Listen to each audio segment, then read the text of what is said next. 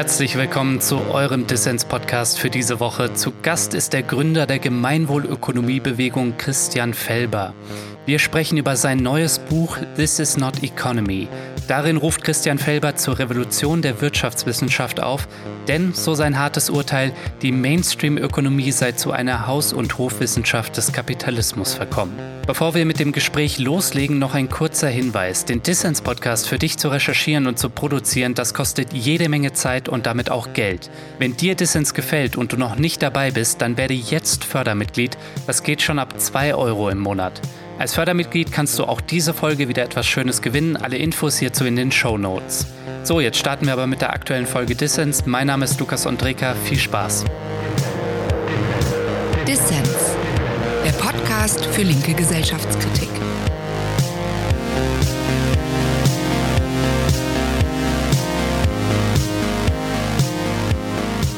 Herr Felber, schön, dass Sie beim Dissens-Podcast dabei sind. Ja, gerne. Hallo. In Ihrem neuen Buch, Herr Felber, gehen Sie sehr hart mit der Wirtschaftswissenschaft ins Gericht, bezeichnen Sie als Zitat ideologisches Glaubenssystem. Warum so ein harsches Urteil, Herr Felber? Ja, das Urteil ist nicht nur meines, sondern es ist die Zusammenfassung von einer sehr breit vollzogenen Kritik an allen Aspekten der mhm. gegenwärtigen Mainstream-Wirtschaftswissenschaft. Also es bezieht sich ja der Mainstream im Wesentlichen auf eine von 25 Theorieschulen. Das ist die Neoklassik, die ungefähr 150 mhm. Jahre jung ist. Und die Kritik bezieht sich auf alle Aspekte. In der Lehre mhm. passiert ganz, ganz viel Schaden. Bei ideologischem Glaubenssystem, da denke ich jetzt erstmal an so etwas wie eine Religion, die halt irgendwie ihre Dogmen hat, ihre Zeremonienmeister und die auf Basis irgendwie säkularer, rationaler Argumente nicht widerlegbar ist. Man kann also an sie glauben oder man glaubt eben nicht an sie. Und die neoklassische Wirtschaftswissenschaft, die ist jetzt sowas wie eine Religion quasi, oder wie muss man das verstehen? Also Religion verwende ich selbst nicht, das machen viele andere. Mhm. Aber Glaubenssätze ist sehr wohl zutreffend, nämlich dass sie an Kerninhalten festhalten, obwohl sie widerlegt sind. Das sind sogenannte Glaubenssätze oder auch Dogmen. Kurioserweise nennt die Wirtschaftswissenschaft ihre eigene Ideengeschichte auch Dogmengeschichte. Okay. Ja, das wäre sozusagen ein Selbsteingeständnis, äh, dass es sich um ein Glaubenssystem handelt, wie zum Beispiel der Glaube an die positive Wirkung von ewigem Wirtschaftswachstum oder der Glaube an den Egoismus in der Menschennatur als vorherrschendes Wesensmerkmal oder der Glaube an den Wettbewerb als eine effiziente Regulationsform, das kommt äh, religiösen Dogmen sehr nahe, insbesondere deshalb, weil sie empirisch zum Teil überhaupt nicht bestätigt sind. Und ideologisch geht dann eine Stufe weiter. Das habe ich mhm. natürlich mit handfesten Kriterien festgemacht, weil äh, es geht ja mal rasch von der Hand, dass man die andere Meinung des anderen als ideologisch bezeichnet, um sich selbst als nüchterner oder wissenschaftlicher oder klarer im Kopf darzustellen. So einfach mache ich es mir natürlich nicht, sondern ich habe handfeste Kriterien von anderen für Ideologie herangezogen, wie zum Beispiel Kritikresistenz und sogar Kritikimmunisierung. Dann die Intransparenz über das eigene Wertesystem. Das ist ein ganz zentraler Kritikpunkt, dass die Wirtschaftswissenschaft in ihrer neoklassischen Theorievariante ein eminentes Wertesystem darstellt und dieses aber nicht transparent macht, sondern im Gegenteil von sich behauptet, sie sei wertfrei. Und zufällig drittens ähm, legitimiert sie genau das, was der Kapitalismus braucht, also was die derzeitige Herrschaftsform an stützenden Argumenten benötigt. Mhm. Und nach Adorno ist Legitimation des Herrschaftssystems, nämlich undifferenzierte und unkritische Legitimation des Herrschaftssystems, eines der ersten Erkennungsmerkmale einer Ideologie. Also das habe ich sauber aufgearbeitet und komme dann wirklich am Ende einer ganzheitlichen Analyse zu dem Schluss, dass es sich um ein ideologisches Gedankengebäude oder eben Glaubenssystem hm. handelt. Können Sie da vielleicht noch einmal ein prägnantes Beispiel machen? Sie schreiben ja auch von Todsünden der neoklassischen Wirtschaftswissenschaft und zählen da auch einige in Ihrem Buch auf. Also ein prägnantes Beispiel machen für unsere Hörerinnen und Hörer, wo die neoklassische Wirtschaftswissenschaft, der Mainstream, ein Dogma hat, einen Wert, wie jetzt zum Beispiel den Homo economicus und den gegen Kritik auch dann am Ende immunisiert, was es eben zu einem ideologischen Glaubenssystem macht. Ja, vielleicht ist der Homo economicus eh ein gutes Beispiel. Mhm. Also hier wird eine Kunstfigur errichtet, die übrigens mit der Ökonomik und der Geschichte der Ökonomie da erst fünf vor zwölf sozusagen auf die Welt kommt, nämlich 1888. Das ist vor sehr kurzer Zeit mit dem Entstehen der Neoklassik entsteht auch gleichzeitig diese Kunstfigur des egoistischen, eigennutzenmaximierenden, dauerrationalen und eigentlich asozialen, eigentlich psychopathischen. Man muss sagen, der Homo economicus ist ein Psychopath. Mhm. Und den Ökonomiebegriff, den gibt es seit 2500 Jahren. Also Aristoteles war der Erste, der den Ökonomiebegriff kultiviert hat. Das, was Aristoteles unter Ökonomie verstanden hat und wogegen er auch diesen Begriff abgegrenzt hat. Er hat ihn gegen den Gegenbegriff Kapitalismus abgegrenzt. Damals hieß das Krematistike im alten Griechenland. Und äh, die Ökonomie war eine Wirtschaftsvorstellung und auch eine praktische Wirtschaftsform, in der es um die Mehrung des Gemeinwohls ging. Und das konnte natürlich auch damals schon pervertiert werden in die reine Geldgier oder eine Strategie, Kapital zu mehren an erster Stelle. Aber das äh, war dann gar keine Ökonomie mehr nach dem damaligen Verständnis, sondern ihr Gegenteil, wie gesagt, Klimatistike damals oder Kapitalismus heute.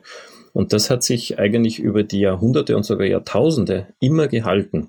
Auch bis hinauf zum Adam Smith war es äh, ganz klar, dass das übergeordnete Ziel wirtschaftlicher Tätigkeiten die Mehrung des Gemeinwohls sein soll. Und das Menschenbild vom Adam Smith, und das ist jetzt sehr entscheidend, war eben nicht das eines Egoisten, mhm. weil Adam Smith wird ja sehr oft fehlinterpretiert. Das berühmte Zitat vom Bäcker Metzger Brauer, von deren Wohlwollen wir uns eben nicht äh, unsere Mahlzeit erwarten sollen. Sondern von ihrem Egoismus, ne? Genau, und das äh, ist tatsächlich ein korrektes Zitat, aber das ist ein einzelner Satz im Wohlstand der Nationen, der weltberühmt mhm. geworden ist. Und äh, vom Hauptberuf war aber Adam Smith nicht Ökonom, sondern Moralphilosoph. Und sein Schwerpunkt war Ethik und er hat vor dem Wohlstand der Nationen die Theorie der ethischen Gefühle geschrieben. Und in der Theorie der ethischen Gefühle gibt es einen ganzen Abschnitt über das universelle Wohlwollen. Also das totale Gegenteil vom, vom Egoismus. Und er sagt, ein ethisch einigermaßen sensibler Mensch kommt nicht zur Ruhe, ehe er nicht weiß, dass auch das letzte Wesen im hintersten Winkel des Weltalls sich wohl befindet. Mhm. Ich meine, man könnte sagen, das ist schwulstig oder das ist pathetisch, aber das war Adam Smith. Und der Homo economicus ist erst 100 Jahre nach dem Tod von Adam Smith erstmals erwähnt worden, nämlich, und das ist als Hintergrund sehr wichtig, um das zu verstehen, wie es zu dieser Totalverirrung dieses Psychopathen namens Homo economicus kommen konnte. Adam Smith war der erste richtige Klassiker. Und die klassische Wirtschaftswissenschaft, die hieß noch politische Ökonomie. Das macht ja auch total Sinn. Weil Politik und Wirtschaft nicht zu trennen sind. Ne? Erstens das und zweitens, weil hm. Eukos und äh, der Ökonomie, das bezog sich äh, nicht auf einen Marktzustand, sondern auf einen einzelnen Haushalt, das heißt Eukos, und konkret auf eine Subsistenzlandwirtschaft. Und eine Subsistenzlandwirtschaft macht eben noch keinen Markt, sondern die versorgt sich selbst. Erst wenn viele Subsistenzlandwirtschaften ein bisschen miteinander handeln und in einer größeren Polis einen Zusammenhang bilden, eben einen Markt, dann spricht man eben treffenderweise von politischer Ökonomie. Und das haben die Klassiker getan. Und die Neoklassiker, und das ist jetzt dieser Sündenfall, den ich kritisiere und auch mit so harschen Worten versehe, der ist erst Ende des 19. Jahrhunderts passiert und die wollten eben nicht nur mit der Politik nichts zu tun haben, sondern auch mit der Ethik nicht. Also die haben sich auch, die haben auch den Vatermord an Adam Smith begangen. Und ein Aspekt dieses Vatermords war, dass ähm, das Menschenbild, das immer vom Gemeinwohlstreben und von der Bezogenheit auf, auf Mitmenschen geprägt war, in der gesamten Philosophiegeschichte, Gerechtigkeit, Solidarität, Maßhalten, Rücksichtnahme, Respekt, das war immer einheitlich. Und plötzlich 1817, 1888 haben die Neoklassiker gesagt, der Mensch so, ist von Natur aus egoistisch oder wir glauben das, ein super Glaubenssatz und er soll es aber auch so sein und wir programmieren unsere mathematischen Modelle, mit denen wir die Wirtschaft erklären wollen, mit diesem Eigennutzen maximierenden Egoisten. Also es ist ein eminenter Glaubenssatz, aber es ist auch ein Fehlprogramm, mhm. dass sie glauben, dass man Wirtschaft von Politik und Ethik trennen kann, dass es da wertfreie Fragestellungen gibt und dass sie sich eben am Ende des 19. Jahrhunderts in eine vermeintliche Naturwissenschaft verwandelt haben.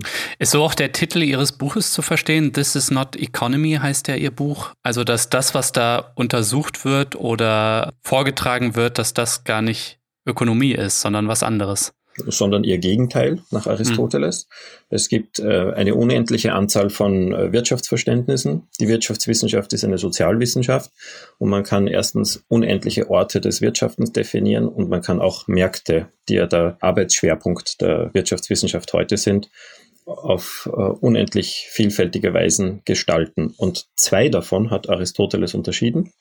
Und er hat gesagt, wenn es primär um Finanzkennzahlen, um den Erwerb von Geld oder die Mehrung von Kapital geht. Und das äh, ist ablesbar, indem wir den Erfolg einer Investition an der Finanzrendite messen und nicht an ihrer Gemeinwohlwirkung oder an ihrer Klimawirkung, indem wir den Erfolg eines Unternehmens mit der Finanzbilanz und dem Finanzgewinn, dem Profit messen und nicht mit der umfassenden sozialen, ökologischen, ethischen oder eben Gemeinwohlwirkung eines Unternehmens und den Erfolg einer Volkswirtschaft mit dem Bruttoinlandsprodukt. Dann sagt Aristoteles, das ist das Gegenteil von Ökonomie, das ist eben Krematistike oder Kapitalismus, während hingegen eine Ökonomie, da geht es um das Wohl aller, für die gewirtschaftet wird, deren Grundbedürfnisse gedeckt werden sollen, deren Lebensqualität erhöht werden soll und für die ein gutes Leben bereitet werden sollen. Und da sind die Finanzkennzahlen jetzt nicht äh, völlig fehl am Platz, aber sie sind sekundär. Primär muss man eben dieses gute Leben, dieses Wohl aller, dieses Gemeinwohl messen und das ist eine echte Ökonomie. Und um die geht's in der, in der Mainstream-Wirtschaftswissenschaft heute nur zweitrangig und primär geht es um die Finanzkennzahlen. Und darum ist das, womit sich die Wirtschaftswissenschaft heute beschäftigt, eben keine Ökonomie. Hm. Jetzt könnte man ja sagen, wenn da jetzt so ein paar sogenannte Wirtschaftsexperten sich in ihren Elfenbeintürmen mit Mathematik und Modellen und dem perfekten Marktgleichgewicht befassen, dass das ja für uns gar nicht so von Bedeutung ist. Ähm, Wieso ist die neoklassische Wirtschaftswissenschaft gefährlich in Ihren Augen trotzdem? Ja, weil sie eben genau aus diesem Grund, weil sie eben nicht äh, in ihren Elfenbeintürmen sich eingeschlossen, eingekapselt und verblasst hat und nicht mit der Realität in Kontakt steht, sondern weil die Wirtschaftswissenschaft eine der gefragtesten äh, Beratungswissenschaften ist, mhm. speziell von der Politik und weil der Trend in die Richtung geht, dass die Politik in den kritischsten Situationen fast nur noch auf die Ökonomen horcht und diese um Rat fragt. Das heißt, die haben den vielleicht größten Einfluss auf die äh, Realpolitik. Das beginnt damit, dass sich viele Regierungen Chefökonomen halten, aber sie halten sich keine Chefökologinnen oder keine Chefpsychologinnen. Mhm. Und das zeigt schon den Stellenwert der Ökonomik. Ökonomen sind viel besser bezahlt als alle anderen Sozialwissenschaften. Und sie haben einen Preis, der sie über alle anderen Sozialwissenschaften erhebt, den sie zu Unrecht erhalten, nämlich den vermeintlichen Wirtschaftsnobelpreis. Und das ist der nächste Kritikpunkt und eine nächste Todsünde, weil Alfred Nobel seinen Preis ganz ausdrücklich nur für Naturwissenschaften, Physik, Chemie, Medizin, mhm. plus dann die zwei Zusatzpreise für die Literatur und den Frieden gestiftet hat. Aber ausdrücklich hat er gesagt, nicht für Sozialwissenschaften und vor allem nicht für die Wirtschaftswissenschaft, weil von der halte ich gar nichts. Das hat er wörtlich gesagt. Der Preis wird ja auch nicht vom Nobelkomitee vergeben, sondern von der schwedischen Reichsbank. Ne? Und die Nobelerben, die wehren sich ja auch so ein bisschen dagegen, dass da dieser Begriff vereinnahmt wird. Bis heute, ja, ich will in Österreich ja. sagen wir Leichenschändung, weil äh, wenn das mhm. ein offizieller Staatspreis von Schweden wäre, dann kann man ja den Zweck im Laufe der Jahre umwidmen. Da wäre nichts dagegen einzuwenden.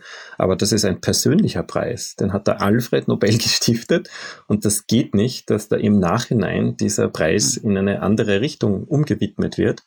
Und das ist eben auch nicht passiert. Also die schwedische Reichsbank wollte sich eigentlich an der schwedischen Regierung rächen, die da einen eher sozialdemokratischeren, keynesianischeren Kurs gefahren hat. Ihr war Vollbeschäftigung und erschwingliches Wohnen für alle in den 1960er Jahren wichtiger als eine möglichst niedrige Inflation und damit ein möglichst stabiler Gelderhalt für die Reichen.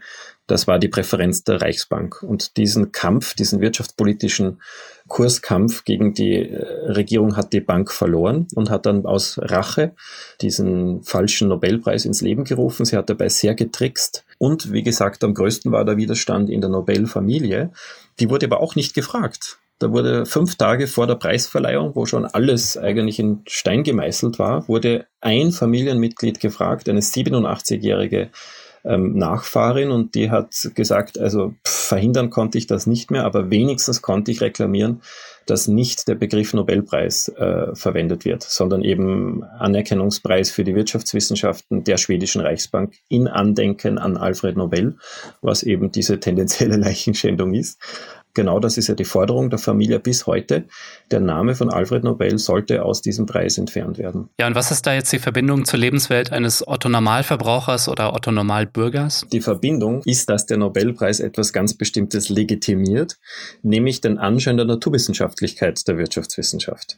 Das ist ja der große Trick und das ist auch große Ideologie weil die Wirtschaftswissenschaft ist eine hundertprozentige und reine Sozialwissenschaft, weil sie ja nicht Planetenbahnen oder Atomkreise beschreibt, sondern soziale Phänomene. Menschen, ihre Beziehungen, ihre Interaktionen, Märkte. Und die sind eben nicht berechenbar, vorhersagbar, linear kalkulierbar, sondern die sind erratisch, die sind spontan und chaotisch, die sind komplex und dynamisch. Und vor allem äh, werden hier keine Naturgesetze untersucht oder entdeckt. Und genau diesen Anschein ähm, möchte mhm. aber die neoklassische Wirtschaftswissenschaft, wie gesagt, eine von 25 Theorieschulen, die aber heute allbeherrschend ist und die alleine diesen Wirtschaftsnobelpreis erhält, erwecken. Sie tut so und sie versteht sich als eine Sozialphysik. Sie wollte eben die Königsdisziplin der Wissenschaften, die Physik, nachahmen mit einem exzessiven Verwendung von Mathematik. Aber die alleinige Verwendung von Mathematik macht eine Sozialwissenschaft wie die Wirtschaftswissenschaft noch um keinen Deut wissenschaftlicher oder exakter. Tendenziell ist das Hokuspokus oder eben die Erweckung des Anscheins der Naturwissenschaftlichkeit. Und wenn sie dann auch noch die Begriffe Marktgesetze oder Marktmechanismus, das sind ja physikalische Metaphern oder naturwissenschaftliche Begriffe verwenden, dann ähm, erwecken sie diesen Anschein unlautererweise. Das ist eigentlich eine groß angelegte Manipulation und das ist Ideologie. Aber warum ist das so wertvoll? Wenn die Neoklassik jetzt zu ganz bestimmten Ansichten über die Märkte kommt und es muss Freihandel sein und die Reichen müssen steuerlich entlastet werden und der Staat ist böse und die Märkte regulieren und heilen sich selbst und deshalb darf sich da der Staat nicht einmischen, dann kommt das eben nicht als eine Meinung und als eine politische Präferenz neben vielen anderen daher, sondern dann kommt das als so funktionieren Märkte und die Politik ah. muss sich den Märkten anpassen und muss dann im Extremfall Angela Merkel eine marktkonforme Demokratie gestalten. Das heißt, die Märkte werden zum Naturphänomen erklärt, die man nicht gestalten darf oder soll.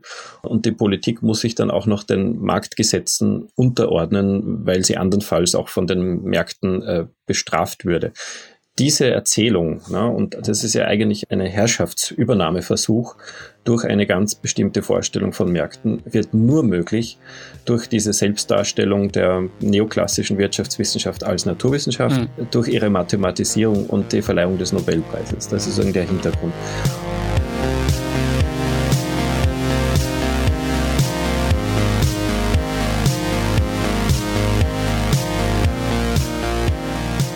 Ja, ich hoffe mal, dir gefällt, was du hörst und wenn das so ist, dann werde doch jetzt Fördermitglied von Dissens und unterstütze diesen Podcast.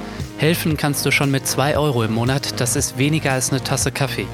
Alle Infos hierzu gibt's auf der Internetseite dissenspodcast.de, der Link auch in den Show Notes.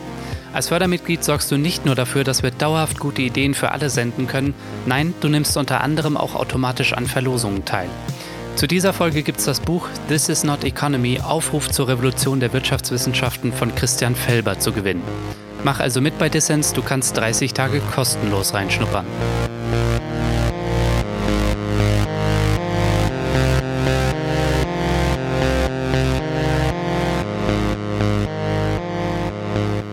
Ihr hört den Dissens-Podcast. Zu Gast ist Christian Felber, Gründer der Bewegung für Gemeinwohlökonomie und Autor aus Österreich.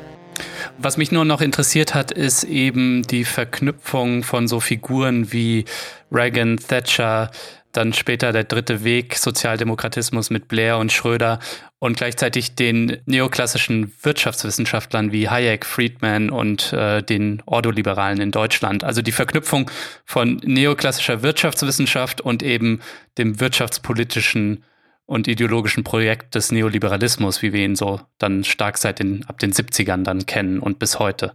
Wie sind da die Verbindungen? Also ist das eine irgendwie der theoretische Überbau und das andere die praktische Umsetzung? Wie sind da die Linien? Ähm, ja, also das wäre mal so ein Annäherungsversuch. Äh, die neoklassische Wirtschaftswissenschaft bildet den Hintergrund, den Überbau. Hm. Und die neoliberale Politik, das muss man eben unterscheiden, die macht im Vordergrund dann die schmutzige Umsetzungsarbeit. Und äh, warum passt das so gut zusammen? Das passt erstens so gut zusammen, weil dieses Wertesystem der Neoklassik von Eigennutzenmaximierung, Konkurrenzorientierung, Verfolgung primär finanzieller Kennzahlen, Materialismus und ewiges Wirtschaftswachstum, das ist halt zufällig genau das äh, Wertesystem des Kapitalismus. Hm. Also das kommt jetzt denen, die den Kapitalismus wollen und vom Kapitalismus profitieren, das sind halt die wirtschaftlichen und gesellschaftlichen Eliten, denen kommt das wunderbar zu Pass. Und deshalb haben diese vieles getan, um diese eine Theorieschule, die ja im heftigen Widerstreit mit allen anderen liegt, zu fördern. So wurde auch der Wirtschaftsnobelpreis mit eingerichtet. Das war ja nicht nur ein Racheakt der schwedischen Reichsbank gegen die Regierung, sondern da gab es auch massive personelle Verbindungen vom Preiskomitee zu der größten Hintergrundgesellschaft der neoklassischen Ökonomen und neoliberalen Politiker, wo sich die getroffen haben, nämlich der Mont Pelerin Society in der Schweiz mhm. gegründet 1946 durch Friedrich August von Hayek. Und die wiederum hat dann Netzwerke äh, getriggert, muss man sagen, die weltweit Stiftungen ähm, eingerichtet haben, die man im sogenannten Atlas-Netzwerk heute nachverfolgen kann. Das sind über 400 Stiftungen weltweit, bemühen sich erstens um ökonomische Bildung, aber eine einzige Theorieschule, die nennen das Liberalismus, aber das hat ja mit Freiheit aus meiner Sicht nichts zu tun, aber das ist der nächste rhetorische Trick. Sie verknüpfen ihre Präferenzen konsequent mit Freiheit. Und da ist es natürlich schwierig, gegen freie Märkte, Unternehmensfreiheit, Freihandel und freien Kapitalverkehr mhm. äh, anzureden. Und das macht es auch für Politiker zusätzlich attraktiv, dass sie da plötzlich ein Narrativ haben, dass sie im Wesentlichen die Interessen der Eliten bedienen, das Ganze aber als Freiheit verkaufen können. Mhm. Und da braucht es eben ein alternatives Narrativ, das gleich attraktiv ist, aber von seinem Wertesystem her transparent ist, die Dinge beim Namen nennt und das so argumentiert, dass es für Mehrheiten interessant wird. Aber das Interessante ist ja auch, dass diese Thinktanks, allen voran dann der, die Mont Pelerin Society, äh, dass die sich immer auch als politische Thinktanks wahrgenommen haben und dass ihr Programm immer auch darauf gerichtet war, Politikberatung zu machen. Also nie einfach nur neutral Wissenschaft zu machen, in Anführungszeichen. Ne? Genau, diese Thinktanks sind das Amalgam aus der Wissenschaftsschule, wo sie eben nur ganz bestimmte Denker zitieren, ähm, sei das jetzt der Friedrich August von Hayek oder Milton Friedman, die Austrians, die Chicagoer Schule. Also das sind hochselektive Quellen, die in der sogenannten ökonomischen Bildung als Allgemeinwissen dargestellt werden. Und sie finanzieren auch Lehrstühle. Das äh, ist dann das nächste. Und dann gibt's noch etwas, was man jetzt nicht den Lobbyisten ähm, anlasten kann, sondern was wirklich auch ein, ein Defekt des Wissenschaftssystems an sich ist nämlich dass diese Mathematisierung der Wirtschaftswissenschaft, die sie ja nicht wissenschaftlicher macht, sondern nur exklusiver, elitärer und hierarchischer. Wir haben auch einen unglaublichen Männeranteil in der Wirtschaftswissenschaft, ganz anders als in den anderen Sozialwissenschaften. Mhm. Aber der führt zu Selbstverstärkungs- und Rückkoppelungsmechanismen, wie zum Beispiel, nur wenn man mathematisierte Modelle beschreibt, dann kommt man in die Top-Journals, in die wissenschaftlichen Publikationen. Und nur wenn man in diesen wissenschaftlichen Publikationen publiziert, bekommt man einen Lehrstuhl. Und die Lehrstuhlinhaber sind dann wiederum die Peer-Reviewer, die die entscheiden, welche Themen bearbeitet werden und welche Artikel publiziert werden. Und so kommt es zu einer sehr massiven Selbstverstärkung, die jetzt nicht allein diesen Lobbys anzulasten ist. Aber dieses Netzwerk von 500 Stiftungen weltweit hat massiven Einfluss auf Regierungen an erster Stelle. Sie bieten ökonomische Bildung und Weiterbildung für Wissenschaftler und für Lehrer an und sie machen vor allem das berühmte Networking und bringen so die Eliten zusammen und schaffen hier eine ideologische Hegemonie, um mit Gramsci zu sprechen. Und das ist halt wirklich das Traurige, dass sich große Mehrheiten der etablierten Wirtschaftswissenschaftler als Neoklassiker und Neoklassikerinnen verstehen. Und das ist wirklich etwas Einmaliges in der Geschichte. Aber ist das so einmalig, Herr Felber? Also in der Nachkriegszeit, da war ja noch weiterhin anerkannt, dass der Staat äh, keynesianistisch Nachfrage schaffen muss. Und da waren die Neoliberalen oder die Neoklassiker um Hayek und Co. waren äh, in der Minderheit, also in der Wissenschaft und auch politisch und haben ja eben deswegen dann so intensiv organisiert und ihre Politikberatung gestartet um das irgendwie umzudrehen. Also ist das wirklich so einzigartig? Also in dieser Konstellation, dass man die eigenen Werte nicht transparent macht. Keynes hatte noch gesagt, Economics is eminently a moral science, hat er gesagt. Das heißt, er hat die Werte, für die er eingestanden ist, noch benannt. Das tun die Neoliberalen nicht. Die hm. behaupten die Wertfreiheit. Der Keynes hat keine 500 Thinktanks um sich herum gehabt und er hat nicht das eine argumentiert und darüber das Etikett der Freiheit geklebt. Mhm. Von daher ist das schon was anderes, dass jemand aufgrund der Kraft seiner Gedanken hier ein führender äh, Ökonom ist. So habe ich Keynes gesehen. Und hier sind aber schlechte und schwache Gedanken aufgrund einer ähm, einer geballten Finanzmacht auf der einen Seite, aufgrund der Selbstverstärkung des Wissenschaftssystems aber auch aufgrund der Männerbündelei, so muss man das auch mhm. als einen Teilaspekt bezeichnen, jetzt zu dieser Vorherrschaft gekommen und äh, die steht auf sehr viel brüchigeren Beinen und es ist eine Frage der Zeit, bis eine wissenschaftliche Revolution, auch Thomas Kuhn, dieses Paradigma durch ein anderes ersetzen wird. Können Sie das mal skizzieren, wie das funktionieren kann, so eine Revolution der Wirtschaftswissenschaft? Das ist ja auch das, was Sie im Untertitel Ihres Buches und durch Ihr Buch hindurch fordern, eine Revolution der Wirtschaftswissenschaft. Wie kann das funktionieren? Auf vielen Ebenen gleichzeitig. Also zum einen wird das Wertesystem durch ein anderes ersetzt werden. Das ist ja der Zugang der Gemeinwohlökonomie, dass die fünf genannten Kernwerte von Egoismus und Eigennutzenmaximierung bis dauerhaften Wirtschaftswachstum die stehen ja im Widerspruch zu dauerhaften und zeitlosen Grundwerten aller Kulturen und auch zu unseren heutigen demokratischen Verfassungen. Da steht drinnen, dass, ähm, dass das Eigentum verpflichtet mhm. zum Wohl an der Allgemeinheit und dass der Mensch seine Gaben und Talente nützen soll, um nicht nur sich selbst zu nützen, sondern immer auch dem anderen. Von daher ist der Homo economicus auch verfassungswidrig. Und in den Verfassungen steht Menschenwürde, Solidarität, Gerechtigkeit, Nachhaltigkeit, Mitentscheidung und Gemeinwohl. Und das ist sozusagen eine Ebene. Die andere Ebene ist, dass von diesem Monismus, wie das so schön heißt, also es wird eine einzige Theorieschule in den Vordergrund gerückt und äh, 24 andere werden ähm, ausgeblendet, dass es hier zu einer Pluralität der Theorieschulen und damit einhergeht zu einer Pluralität der Methoden kommen wird. Also nicht mehr alles ist Mathematik und Modelle, sondern da gibt's äh, ganz unterschiedliche wissenschaftliche Arbeitsformen, von der Archivarbeit über die ganzheitliche Analyse oder Länderfallstudien. Und das Schönste, was äh, mir gefällt, ist der Vollkontakt mit der Realität, dass sich die Wissenschaftlerin aus dem Elfenbeinturm hinausbegibt, um ein Problem oder Phänomen, also zum Beispiel äh, zu den Anbauflächen von Gentechnik Soja im amazonischen Regenwald und wirklich vor Ort untersucht, welche ökologischen, ökonomischen, politischen, kulturellen Implikationen Situationen hier äh, ganzheitlich zu untersuchen sind. Und sie spricht auch mit allen Betroffenen. Das heißt, das ist dieser Vollkontakt. Und so entsteht dann eine äh, viel realitätsnähere Lösung als durch ein reines abstraktes Annahmengebäude, das eben im Elfenbeinturm getroffen wird. Das dritte ist Wiederbelebung des Geschichtsbewusstseins. Die die heutige Wirtschaftswissenschaft hat keine Geschichte. Ich habe schon gesagt, dass sie äh, sich von ihren ethischen, etymologischen und historischen Wurzel, Wurzeln vollkommen abgeschnitten hat. Feudalismus, ne? Und äh, keine Planwirtschaft, weil der Markt ist ja Natur. ist Naturgesetz. Genau, und ist das Einzige, was betrachtet wird. Es gibt allenfalls so äh, einige nonchalante Abwehrerwähnungen von anderen Formen. Und da gibt es keine Geschichte, da gibt es keinen größeren Kontext. Drum ist ja eines der alternativen neueren Lehrbücher, heißt explizit und bezeichnenderweise Microeconomics in Kontext.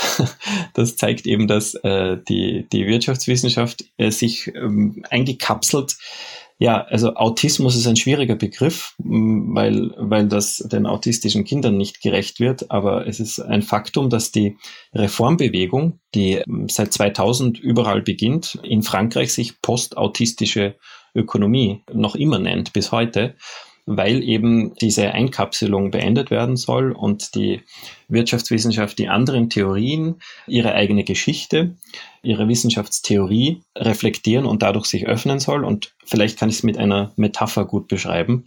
Äh, die Wirtschaftswissenschaft ist ein Wissenschaftszweig. Und ein Wissenschaftszweig sollte, wenn er ganzheitlich ist und verbunden ist, immer wissen, aus welchem Ast er kommt.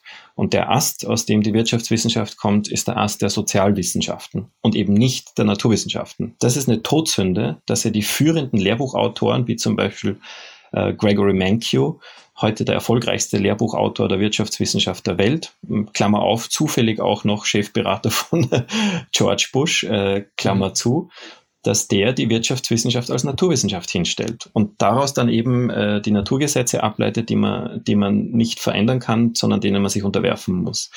Also von welchem Ast kommt der Zweig der Wirtschaftswissenschaft und dann aus welchem Baum kommt der Ast? Und das wäre dann die Universalwissenschaft. Und das wäre die Verbindung mit der Ökologie und mit der Ethik, mit der Demokratie und der Gendertheorie. Und das alles sollte aus meiner Sicht am Beginn jedes wirtschaftswissenschaftlichen Studiums äh, stehen, dass man mal sich in die größeren Kontexte einbettet und verortet. Und dann kann daraus etwas Abgestimmtes, Kohärentes entspringen. Und dann ist der Zweig der Wirtschaftswissenschaft, der am Ende dann dabei herauskommt, der ist dann per se ökologisch rückgebunden, der ist per se auch ethisch rückgebunden, der ist per se politisch, demokratisch, äh, gendersensibel. Und das wäre genau die Wirtschaftswissenschaft, die wir uns hm. wünschen. Hat sich eigentlich seit der Finanzkrise 2008 irgendwas geändert in der Wirtschaftswissenschaft? Weil das war ja ein einschneidendes Erlebnis, nicht nur gesellschaftlich, sondern auch in der Wissenschaft. Und die Ökonominnen und Ökonomen sind in die Kritik geraten, warum sie die Finanzkrise nicht vorhergesagt haben. Why did nobody notice it? Zitieren Sie die Queen Elizabeth in ihrem Buch. Hat sich seitdem was geändert? Also ist da, hat sich schon was zum Positiven bewegt? Oder sind das so Bewegungen von unten, von Studierenden, wie Sie schon erwähnt haben, aus Frankreich, die äh, da einen Change-Prozess einleiten oder verlangen? Ja, also diese innerbetriebliche Reformbewegung, die hat schon vor der Finanzkrise mhm. begonnen. Mhm. In Großbritannien heißt die Rethinking Economics und international heißt sie jetzt der Students Initiative for Pluralism in Economics, also für ähm, Pluralität. Die ähm, erhielt durch die Finanzkrise sehr viel mehr Aufmerksamkeit. Aber das Umschreiben von Lehrplänen und das Umschreiben von Lehrbüchern, das ist ein riesiges Rad, was äh, gedreht werden muss und das geht leider nicht so schnell. Was sich tut, ist, dass erste alternative Lehrgänge eingerichtet werden. Es gibt jetzt den ersten Master für plurale Ökonomie an der Universität Siegen. Mhm. Es ist ja nicht schwarz-weiß und das möchte ich vielleicht am Ende auch nochmal betonen. Meine Kritik bezieht sich auf den Kern, auf den Mainstream der neoklassischen Wirtschaftswissenschaft, die halt so dominant und vorherrschend ist und hier vor allem auf die Lehrbücher. Aber viele Ökonomen und Ökonominnen haben Problembewusstsein und versuchen alternative und zumindest additive Inhalte in ihre Lehrveranstaltungen und auch in die Studien zu integrieren. Und wir haben ja auch Übersichtszeiten, wo wir 25 äh, Lehrgänge und Studien auflisten, wo man schon ähm, vom nachhaltigen Management bis Umweltsystemwissenschaften oder ganzheitlichere äh, Wirtschaftsstudien in Deutschland und anderswo absolvieren kann. Also die die Alternativen wachsen. Es gibt aber auch äh, Indizien, dass am Mainstream festgehalten wird. Äh, vielleicht lässt sich das an der Modelldiskussion gut ablesen. Das Unfassbare am Versagen der Modelle, für diese seit 50 Jahren jetzt Wirtschaftsschein-Nobelpreise gibt, also Reichsbankenpreise gibt, ist ja, dass diese mathematisch unglaublich ausgeklügelten und komplizierten. Das, das kann ja kaum, kaum ein Ökonom kann dem anderen noch folgen. Mhm. Und gleichzeitig haben diese Modelle allesamt das Finanzsystem, das ist doch das Herzstück der Ökonomie, einfach ausgeblendet. Das war einfach nicht drinnen weil sie geglaubt haben, Geld spielt keine Rolle, Geld ist neutral und weil eben ihr, ihr Analyse- und Erkenntnisfokus auf ganz anderen Phänomenen, wie diesem aus meiner Sicht völlig irrelevanten Gleichgewicht auf Märkten. Das ist einfach irrelevant, das ist eine Verirrung. Es ist egal, wann und wie genau Nachfrage und Angebot sich treffen, das ist, das ist einfach sekundär. Viel wichtiger ist das ökologische Gleichgewicht. Und das mhm. ökologische Gleichgewicht, das kommt jetzt auch nachdem einige Modelle beginnen, so ex post die, die Finanzmärkte oder auch Geld so ein bisschen einzubauen, baut weiterhin kein einziges der Mainstream-Modelle die Biodiversität ein oder die Klimastabilität. Und genauso wenig äh, wird der soziale Zusammenhalt oder die, ähm, die, die Machtkonzentration von transnationalen Konzernen oder das Geschlechterverhältnis. Das ist weiterhin überhaupt nicht drinnen. Darum sind diese Modelle aus meiner Sicht nicht reformierbar, weil sie würden erst einen guten Dienst leisten, wenn sie die, die Realität in ihrer gesamten Komplexheit abbilden würden. Aber dann sagen selbst die Mathematiker und die Ökonomen, dann wären diese Modelle überkomplex, dann kann kein Mensch sie mehr bedienen. Und dann komme ich zurück, dass man durch ganzheitliches Denken und durch einen Austausch im ganzheitlichen Denken eigentlich weiterkommt und nicht nur die Krise vorhersagen konnte. Es haben ja viele Ökonomen, die nicht dem Mainstream angehört haben, die Krise vorhergesagt. Mhm. Vor allem durch ganzheitliches Denken und Geschichtsbewusstsein. Ich selbst habe äh, in meinen Büchern davor gewarnt, wenn, wenn Banken zu groß werden, dann führen diese Kolosse zum äh, Zusammenbruch des Systems. Oder, und das wäre vielleicht das, was wir am allerwertvollsten lernen könnten aus der Geschichte, wenn wir vergessen, was eine echte Ökonomie ist, und wenn wir zulassen, dass es sich zunehmend in eine Krematistik, in den Kapitalismus verwandelt, dann ist es wirklich nur eine Frage der Zeit, bis die nächste Krise kommt. Und äh, mal sind sie leichter und verdaulicher und dann sind sie schwerer. Und eines Tages werden sie hoffentlich dazu führen, dass wir eine krisenfreie Wirtschaftsweise nicht nur ersinnen, sondern auch umsetzen. Und mein Buch ist als Beitrag für die Erreichung dieses Ziels ja. gedacht. Apropos Wirtschaftsreformer, Sie sind ja Mitgründer des globalisierungskritischen Netzwerkes ATTAC in Österreich. Die globalisierungskritische Bewegung, die hat auch mal bessere Zeiten erlebt. Wo sehen Sie die Bewegung im Jahr 2019? Also meine Analyse ist, dass wir, wenn wir ausschließlich auf der inhaltlichen Ebene arbeiten, im derzeitigen Demokratiesystem nicht vorankommen. Mhm. Beste Beispiel ist die Finanztransaktionssteuer, wird äh, von Verfassungsmehrheiten befürwortet, aber die Parlamente bringen sie nicht durch. Äh, dafür gibt es viele Beispiele. 90 Prozent wünschen sich die Schließung von Steueroasen, die Parlamente bringen sie nicht mhm. durch. In Österreich gab es ein unglaublich erfolgreiches äh, Volksbegehren gegen die Patentierbarkeit von Lebewesen. Die Parlamente bringen sie nicht nur nicht durch, sondern sie beschließen das Gegenteil. Sie beschließen die legale Patentierbarkeit von Lebewesen. Wenn es nach dem Willen der Souveräne ginge, dann hätte Monsanto nicht einmal ein Geschäftsmodell, weil das Geschäftsmodell von Monsanto die Patentierbarkeit von Lebewesen ist. Unsere Inhalte, unsere Forderungen sind gut und sind mehrheitsfähig. Aber die Demokratien sind nicht umsetzungsfähig für den Mehrheitswillen und die Mehrheitsbedürfnisse der Bevölkerung. Und das ist ja der Tatbestand oder der Analysebegriff der Postdemokratie von Colin Crouch. Formal leben wir in, in gut aufgestellten Demokratien, in denen formal alles sauber abläuft, aber die Ergebnisse entsprechen leider in immer häufigeren Fällen nicht den Bedürfnissen der Souveräne, sondern den Interessen der herrschenden Eliten und Minderheiten. Und deshalb ist meine Konklusio, dass wir unser Augenmerk vorrangig auf die Demokratiereform richten müssen. Und die heute äh, in vielen Ländern noch ausschließlich indirekte und repräsentative Demokratie ergänzen und anreichern müssen durch Elemente der partizipativen, direkten und ich nenne das souveränen Demokratie. Vielleicht ein kleines Beispiel, wie kraftvoll dies werden kann, ist das Artenschutzvolksbegehren in Bayern. Da wollte die regierende CSU das Thema einfach nicht wahrnehmen, weil das äh, nicht den Interessen der bayerischen Großbauern entsprach und der Automobilindustrie und, und der Energiewirtschaft. Und dann kam aber die Bevölkerung mit diesem Bedürfnis ganz mächtig an. Nicht nur war das äh, die Volksinitiative unendlich erfolgreich mit nahezu 20 Prozent der Stimmberechtigten, die unterschrieben haben, sondern dann hat auch die CSU, die etwas ratlos war, was sie jetzt machen soll, ihre eigenen Mitglieder befragt, ob denn mhm. irgendjemand hinter dieser komischen ähm, ökologischen äh, Initiative stand. Und das Ergebnis war, dass 87 Prozent der CSU-Wähler und Wählerinnen hinter dem Artenschutz und der Initiative, die nicht von der Regierung kam, standen. Und das ist nur ein Hinweis, was eines Tages gelingen könnte, wenn die Gesetzesinitiative und auch das letzte Wort über wirtschaftspolitische Grundsatzentscheidungen, ich nenne jetzt CETA als ein weiteres Beispiel.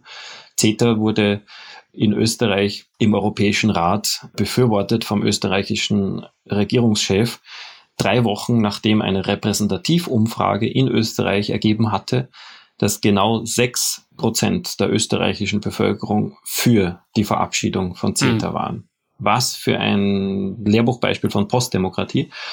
Und mein Satz war, ähm, wenn eines Tages äh, politische Grundsatzentscheidungen, aber auch die Initiierung von politischen Inhalten nicht mehr ausschließlich beim Parlament liegt und bei der Regierung, sondern auch mit dem Souverän geteilt wird, dann sehe ich erst äh, den Tag gekommen, dass die Alternativen, die aus der Zivilgesellschaft, sei das die globalisierungskritische oder die Wirtschaftsreformbewegung oder die Umwelt- und Klimaschutzbewegung, erst dann sehe ich eine substanzielle Chance, dass die dann auch beschlossen werden. Von daher glaube ich, ist mein Learning aus der gegenwärtigen Schwäche der globalisierungskritischen Bewegung. Wir dürfen die Inhalte keinesfalls aus den Augen verlieren, aber wir müssen mit mindestens gleicher Kraft an der Weiterentwicklung, Vertiefung und Reform der Demokratie äh, in meiner äh, Diktion in Richtung einer souveränen Demokratie arbeiten. Das Inhalte, die Ausformulierung von Inhalten und die Praxis Hand in Hand gehen. Das äh, sieht man ja zum Beispiel auch an Ihrem Gemeinwohlökonomiekonzept. Dafür sind Sie auch mehr bekannt als für Ihre Kritik an der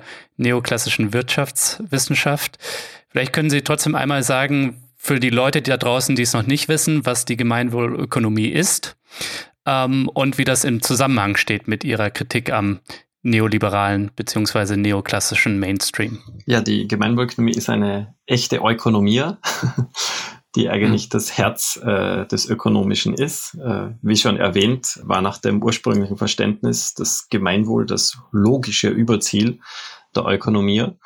Und nun komme ich aber da eher als Außenseiter daher, obwohl ich daran erinnere, was Ökonomie ursprünglich bedeutet hat und obwohl in der bayerischen Verfassung wörtlich steht, die hm. gesamte wirtschaftliche Tätigkeit dient dem Gemeinwohl. Das ist ein Zitat aus der bayerischen Verfassung.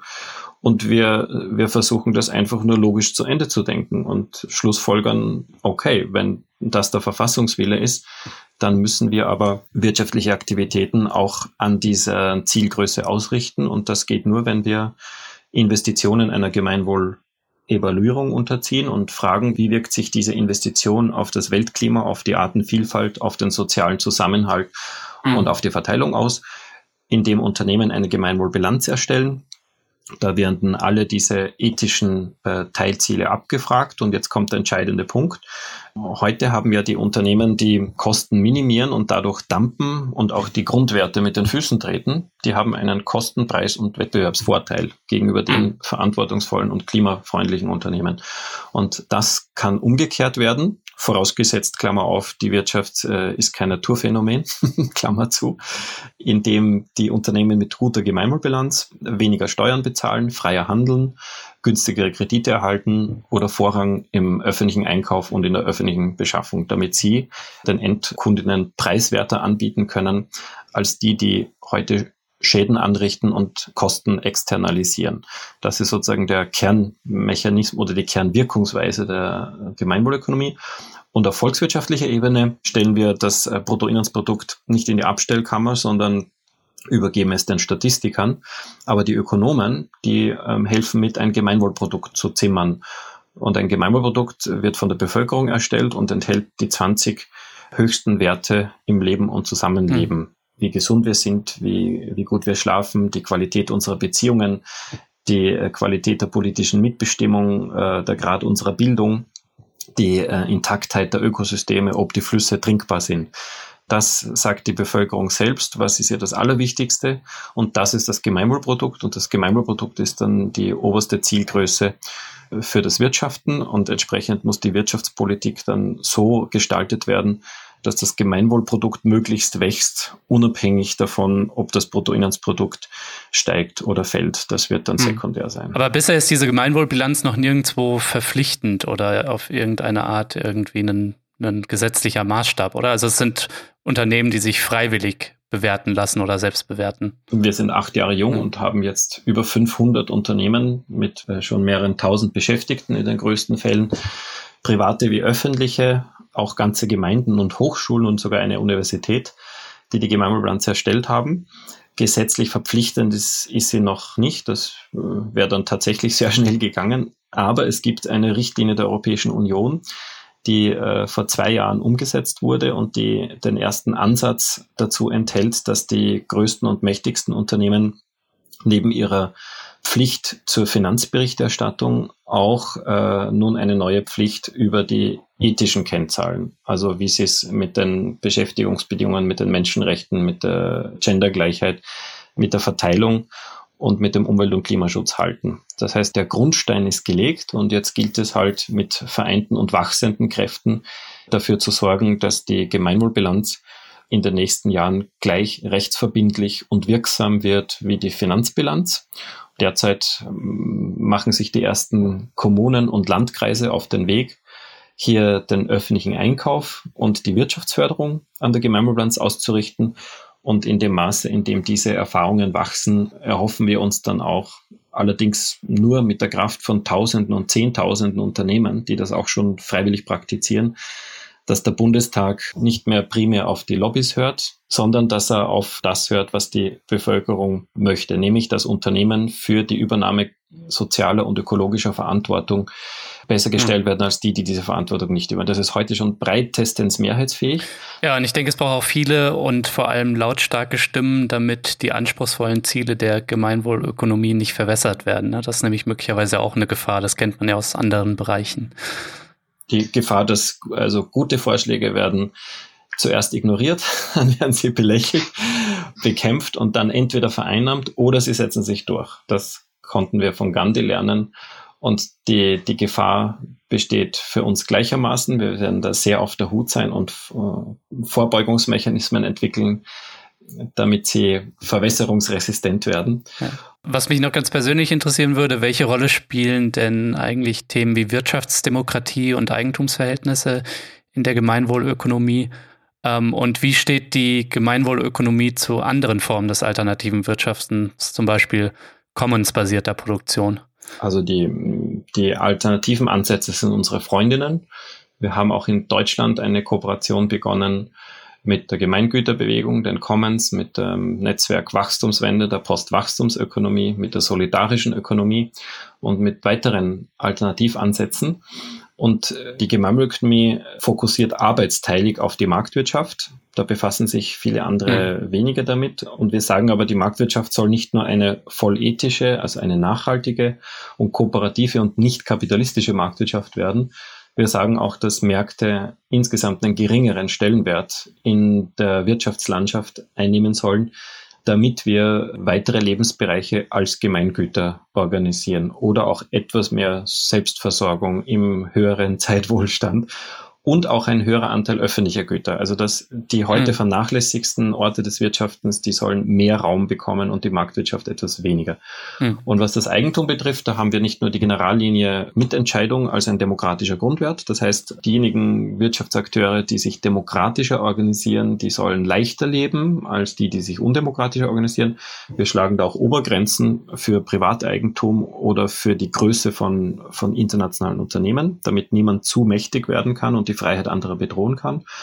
Und wir sagen auch, eigentlich ist das fast ein wissenschaftlicher Zugang, weil wir sagen, es gibt verschiedene Eigentumsformen. Es gibt Privateigentum, es gibt öffentliches Eigentum, es gibt Gemeinschaftseigentum und es soll auch einen Naturschutz ohne jegliche Nutzung durch den Menschen geben, damit die Erde hier auch als eigenständiger Wert anerkannt wird, vielleicht sogar als, als Rechtssubjekt mit Schutzrechten. Und keine dieser Eigentumsformen ist prinzipiell illegitim, also alle dürfen vorkommen, aber alle müssen auch ihre Grenzen und ihre Bedingungen vorfinden. Und das gilt natürlich an erster Stelle heute für ähm, das Privateigentum, weil das extrem dominant geworden ist und äh, stärker rechtlich geschützt wird als alle anderen Eigentumsformen. Aber gleichzeitig soll das nicht in eine andere Richtung wieder überschwappen. Also das Gegenextrem wäre, dass alles Staatseigentum ist. Das wollen wir genauso wenig. Darum soll es zwar mehr öffentliche Güter und Dienstleistungen geben als heute, aber gleichzeitig soll das öffentliche Eigentum auch seine Grenzen und Bedingungen vorfinden. Und unsere Idealvorstellung, dass die Verfassung alle Eigentumsformen würdigt, also grundsätzlich ähm, benennt und auch schützt und aber gleichzeitig schon die Grenzen und die Bedingungen, zum Beispiel Gemeinwohlbilanzpflicht für private Unternehmen wäre eine Bedingung, festlegt, dann hätten wir eine pluralere Wirtschaft und eine pluralere Eigentumsform und das ist so die Grundlinie der Gemeinwohlökonomie. Hm.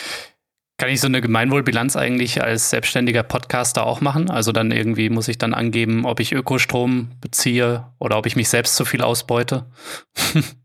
Genau, wenn du mehr als 70 Stunden pro Woche arbeiten solltest, erhältst du ein Negativkriterium okay. und damit verhagelst du deine Bilanz.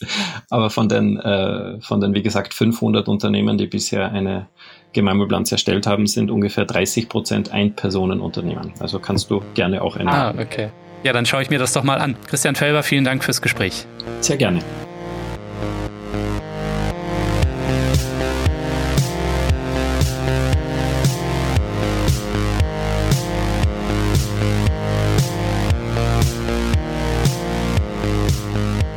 Das war der Dissens Podcast für diese Woche. Schön, dass ihr dabei wart. Zu Gast war Christian Felber, Gründer der Gemeinwohlökonomiebewegung und Autor aus Österreich. Und vergiss nicht, Dissens braucht deine Unterstützung. Wenn dir dieser Podcast gefällt und wenn du noch nicht dabei bist, dann werde jetzt Fördermitglied. Das geht schon ab 2 Euro im Monat und du hast regelmäßig die Chance auf coole Gewinne. Ihr wollt mehr von Dissens? Dann abonniert diesen Podcast auf iTunes, Spotify oder der Podcast-App eurer Wahl. Ich freue mich natürlich auch über Kommentare und Anregungen. Danke fürs Zuhören und bis nächste Woche.